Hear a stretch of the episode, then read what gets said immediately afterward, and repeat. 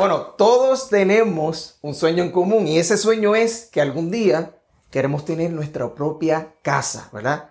Todo el mundo en algún momento le gustaría tener su propia casa. A nadie le gusta vivir rentando, viviendo en casa de los familiares, teniendo vecinos que no le gustan ni nada de eso. So, hoy precisamente te voy a explicar cuál es el proceso de compra en Puerto Rico, ¿verdad? Es bastante común en casi todos lados, en Estados Unidos y Puerto Rico, pero hoy te voy a explicar ese proceso para que así no tengas que estar pasando dolores de cabeza innecesarios, perdiendo el tiempo, perdiendo dinero y al fin poder tener el hogar que le prometiste a tu familia. So, vamos a empezar. Para los que no me conocen, mi nombre es Luis Bruno, soy agente inmobiliario.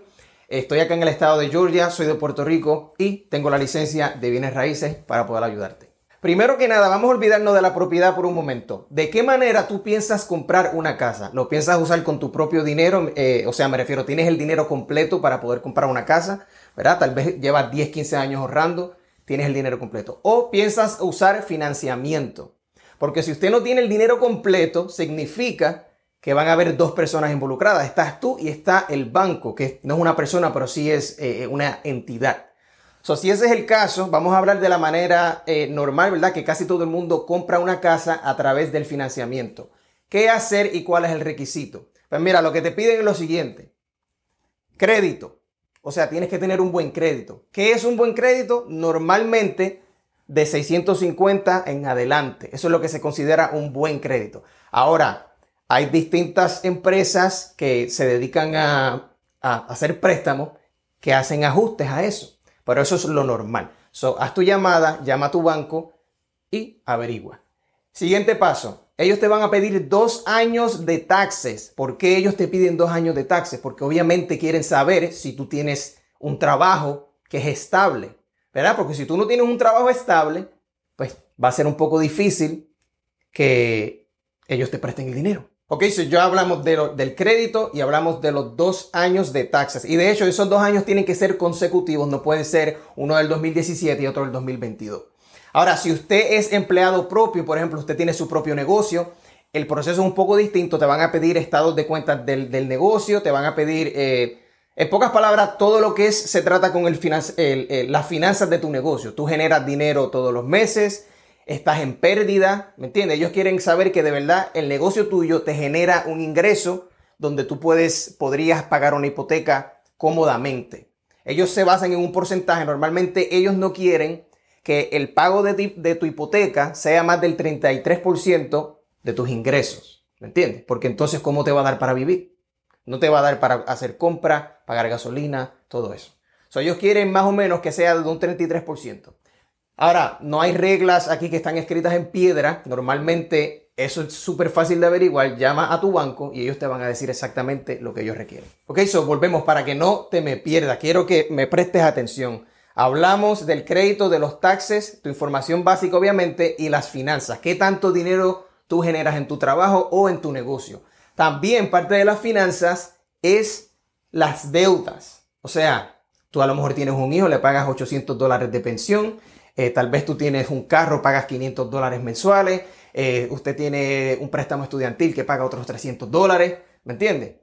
So, todas esas deudas, ellos quieren saber si son deudas que ya tú pagaste, si todavía las estás pagando, porque eso los deja saber al banco, ok, esta persona si tiene el dinero, si tiene los ahorros, pero esta persona está demasiado endeudado, él no va a poder pagar la hipoteca.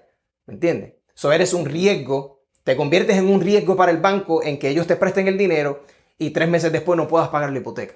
So ellos quieren saber que tú estás limpio en todas esas áreas. Ahora bien, una vez el banco o tu oficial de hipotecas verifique todos esos requisitos, ellos te pueden entonces proveer con una carta de preaprobación. Algunas personas le llaman carta de precualificación o carta de preaprobación. ¿Qué sucede? Esa carta, esa carta es la que tú, ¿verdad? Tú y tu familia van a utilizar esa carta para cuando aparezca la casa, tú le puedes decir, mira, esta es mi oferta y aquí está la carta. Yo tengo el dinero y tengo la capacidad de conseguir el dinero para comprar tu casa. Te voy a explicar el por qué esto es necesario. Imagínate que tú eres el que estás vendiendo la casa y llega esta persona y te dice, mira, te voy a dar 150 eh, mil dólares por esa casa. Y tú le preguntas, bueno, ¿tú tienes el dinero? No, yo no lo tengo, pero yo voy a hablar con el banco. ¿Qué tú le dirías? O sea, tú no vas a aceptar una oferta si la persona ni siquiera todavía ha hablado con el banco. ¿Me entiendes? Eh, ¿Cómo a ti se te ocurriría decir, sabes qué, vamos a hacer negocio, yo voy a quitar mi casa del mercado, yo no se la voy a vender a nadie más, porque fulano de tal vino y me dijo que me va a dar 150 mil dólares. Eso no sucede y el que lo haga, pues es un tonto. Yo, si estoy vendiendo mi casa y tú dices que tú me vas a dar 150 mil dólares por mi casa, y yo te pregunto si tú vas a usar financiamiento, me dices que sí, pero que tú ni siquiera has hablado con el banco, ni tienes una carta de preaprobación, pues yo te voy a decir, bueno, haz eso primero y después me llama, ¿ok? So, evítate ese dolor de cabeza, evita que tu esposa, que tu esposo, que tus hijos se ilusionen con la casa, tener una conversación, de repente ir al banco y darte cuenta de que tú ni siquiera cualificas para comprar una casa, ¿me entiendes? Esa decepción, cómo tú vas a tener la conversación con tu esposa, con tu esposo, y decirle a tus hijos, sabes que la casa que te gustó no vamos a poder vivirla porque fui tan, tan apresurado de pensar que lo sé todo. Bueno, vamos a hablar entonces del siguiente paso. Ya te dieron la carta de preaprobación, ya estás listo y empiezas a mirar casas, ya sea a través de un corredor de bienes raíces o tú mismo lo buscas en las páginas de internet, los clasificados, todas esas páginas. ¿Ok? Recuerden, no es obligatorio, no hay una ley que dice, si tú quieres comprar una casa, tienes que trabajar con un realtor, ¿ok? Puede ser venta por dueño, puedes hacerlo por tú mismo. Ahora, ¿cuál es el beneficio entonces de tú conseguirlo con un corredor? Obviamente el corredor tiene acceso tal vez a información que usted no tenga, él tiene un poco más experiencia en qué preguntas hacer y en cómo saber si la oferta tuya tal vez es una oferta que las probabilidades de que la acepte son bien pocas o no. So, él te puede aconsejar, anyway, eso es en, cuestión de tu preferencia.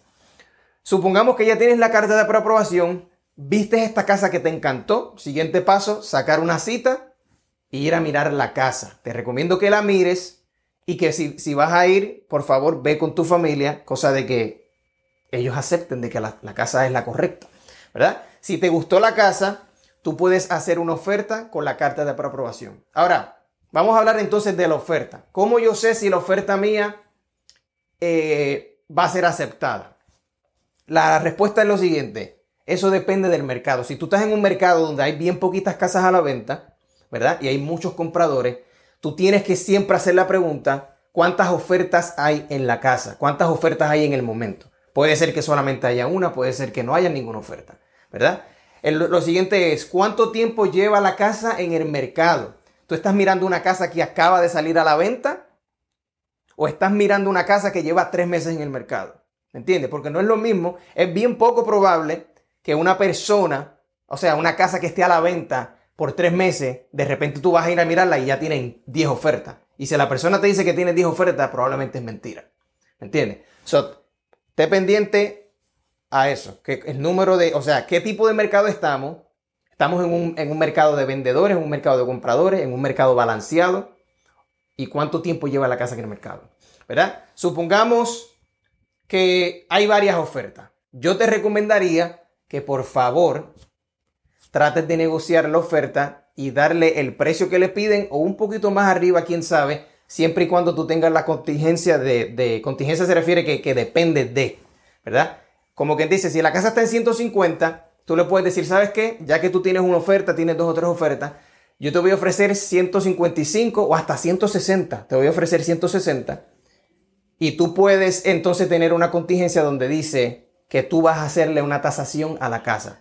¿Por qué? Porque eso es lo que te protege a ti literalmente de, no de no malgastar tu dinero en el caso de la casa ni si, que, la, que la casa ni siquiera valga los 150 mil dólares. ¿Me entiendes? Pero anyway, el tema de las ofertas puede ser un video completamente aparte. Supongamos, ok, ya te dieron la carta de preaprobación, ya viste en la casa, ya hiciste la oferta y la aceptaron. Esto es lo que tienes que estar pendiente para evitarte tantos dolores y malos ratos. Tienes que estar pendiente a lo siguiente.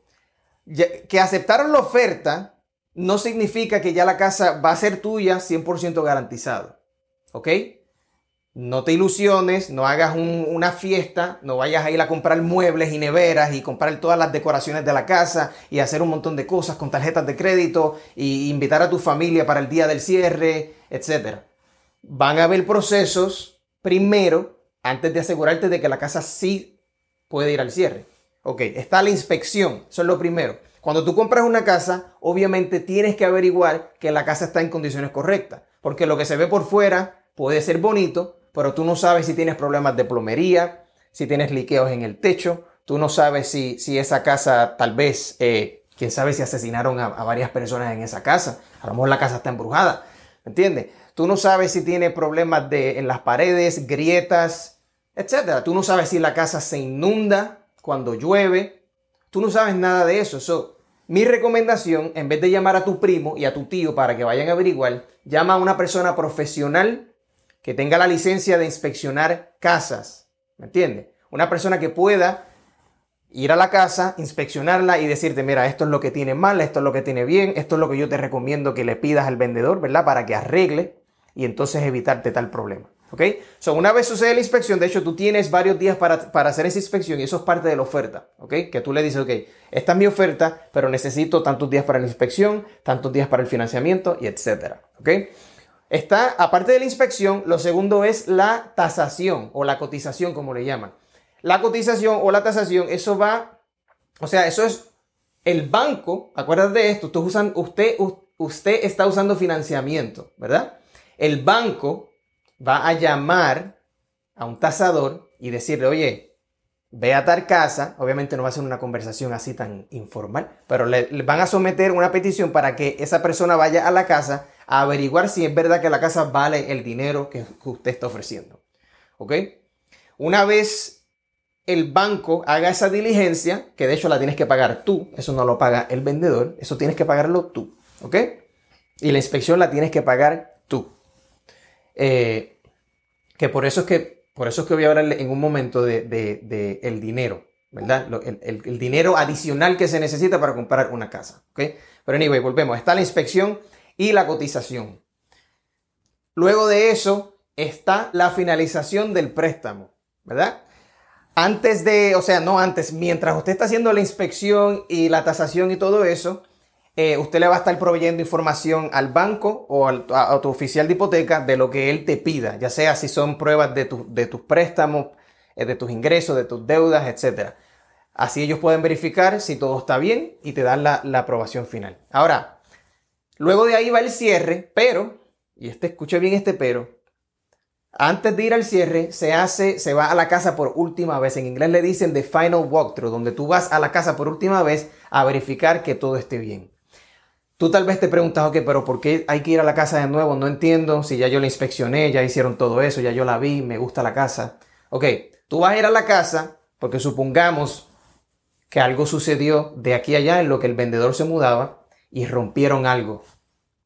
O tú le dijiste al vendedor, mira, eh, la inspección vino con estos reparos que hay que hacer. Esto está dañado, esto está suelto, esto ya no sirve. Eh, si, yo te, si, yo, si tú quieres que la oferta siga en pie, yo te pido que arregles eso. ¿Entiendes? Si tiene un problema de plomería, arregla el, el, problema de plomería. Si tienes cosas en el techo, liqueos en el techo, arregle los liqueos del techo.